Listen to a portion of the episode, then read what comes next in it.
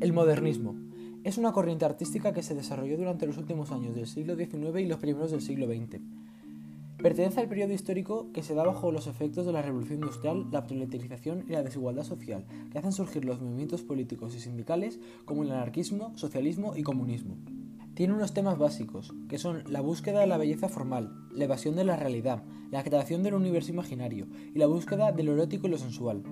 Los géneros literarios más cultivados son la poesía y el cuento.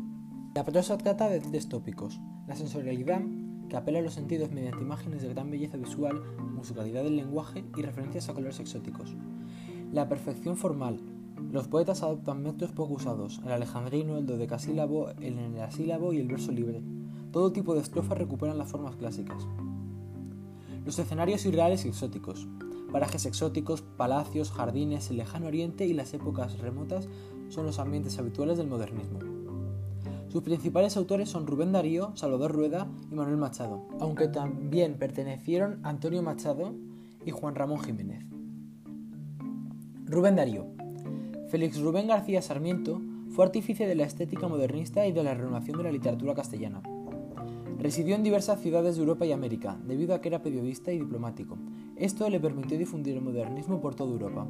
Su obra Azul, que marca el inicio del movimiento, es una colección de relatos en prosa y poemas centrados en un mundo de impresiones en el que la música y lo pictórico cobran especial relevancia. Otras obras importantes de este autor son las prosas profanas. Esta continúa con los temas y el estilo típicamente modernistas de Azul, mitos clásicos, ambientes exóticos, erotismo, preocupación por el ritmo y la musicalidad. A esta obra pertenece Sonatina, uno de sus poemas más conocidos. Y también está Cantos de la vida y la esperanza. Es un cambio de actitud del poeta. En el esteticismo deja paso a una reflexión existencial y un tono melancólico, personal e íntimo. Rubén Darío renovó el lenguaje. También introdujo novedades métricas, adoptó el verso libre, adaptó el castellano, formas propias de la poesía francesa y experimentó con las estrofas clásicas, creando variantes como sonetos con los versos de 14 sílabas.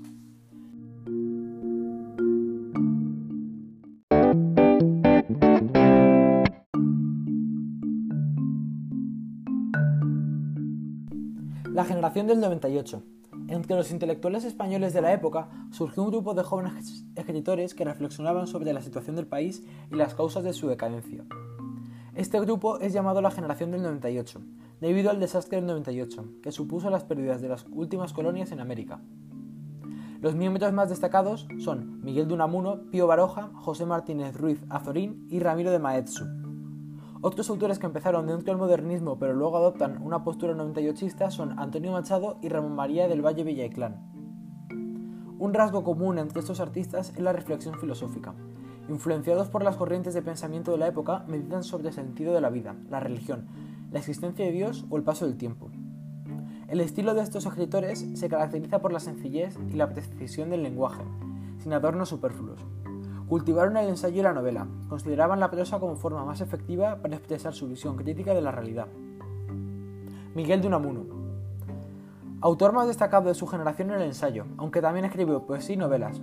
Trata dos temas principales, la preocupación por España y el sentido de la vida. Estos temas se pueden observar en las siguientes obras. Niebla refleja la preocupación por el sentido de la existencia. Su protagonista, Augusto Pérez, es un personaje angustiado que se enfrenta a su creador, el propio Unamuno. En realidad es una metáfora de un ser humano hablando con Dios.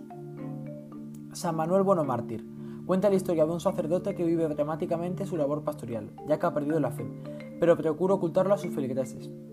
Unamuno definió sus novelas como nibolas, término con el que quiere remarcar su alejamiento de la novela convencional. Pío Baroja es el principal novelista de la época. Entre sus obras destaca La Busca, en la que relata el mundo de los bajos fondos de Madrid a principios del siglo XX. El Árbol de la Ciencia, en la que recoge el ambiente universitario a raíz de su experiencia como el estudiante de medicina, y sus novelas ambientadas en el País Vasco, La Casa Aigorri, El Mayorazgo de la Verdad y Zacalina el Aventurero.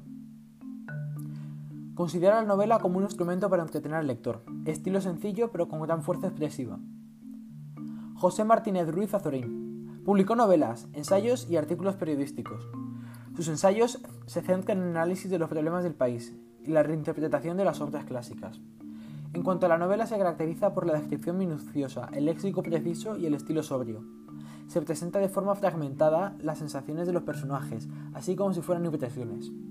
Sus novelas destacadas son Las confesiones de un pequeño filósofo y La voluntad, protagonizada por Antonio Zorín, el alter ego del autor y que tomará, del que tomará su seudónimo.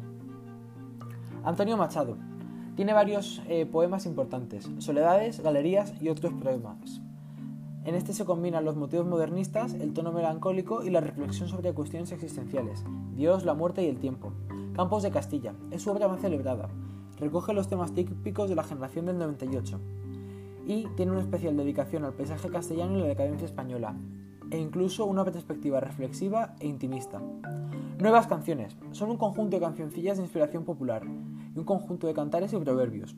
El poeta expresa su reflexión filosófica en forma de paradoja, los símbolos de Machado son el fuente, la noria y el río, que significan el paso del tiempo. El mar es el futuro a la muerte, y el camino es la vida. Su poesía está basada en las intuiciones y vivencias del autor, y no veramente esteticista. En cuanto al teatro, tenemos a Jacinto Benavente. Fue el Premio Nobel de Literatura de 1922 y fue el creador de la nueva comedia. Tiene realismo en los diálogos, una presentación de ambientes cotidianos e intención crítica. Se dirige contra las costumbres y convenciones de la burguesía española. Sus obras son Los intereses creados y La malquerida. Ramón María del Valle Inclán, principal renovador del teatro a principios del siglo XX. Primeras obras dramáticas dentro de la estética modernista. Águila de Blasón, Romance de los Lobos, Cara de Plata o Comedias Bravas son algunas de sus obras. Inaugura un nuevo género al que denomina esperpento, que trata de la deformación de la realidad para mostrar sus aspectos más trágicos y grotescos, Acciones que se suceden de forma brusca y violentos cambios de escena. El lenguaje sometido a un proceso de deformación, es decir, arcaísmos, localismos y términos del calé y mundos de Lampa. Luces de Bohemia. Esta es una de sus obras más celebradas. El objetivo es poner en manifiesto los aspectos más absurdos y miserables de la sociedad española. La trama se centra en el paseo nocturno por las calles de Madrid de un poeta ciego, fracasado pero idealista, Marx Estella y su amigo Don Latino. El autor satiriza todo tipo de personajes y situaciones. La obra termina con la muerte de Max. Representa la derrota del idealismo y la imposibilidad de una sociedad igualitaria y justa.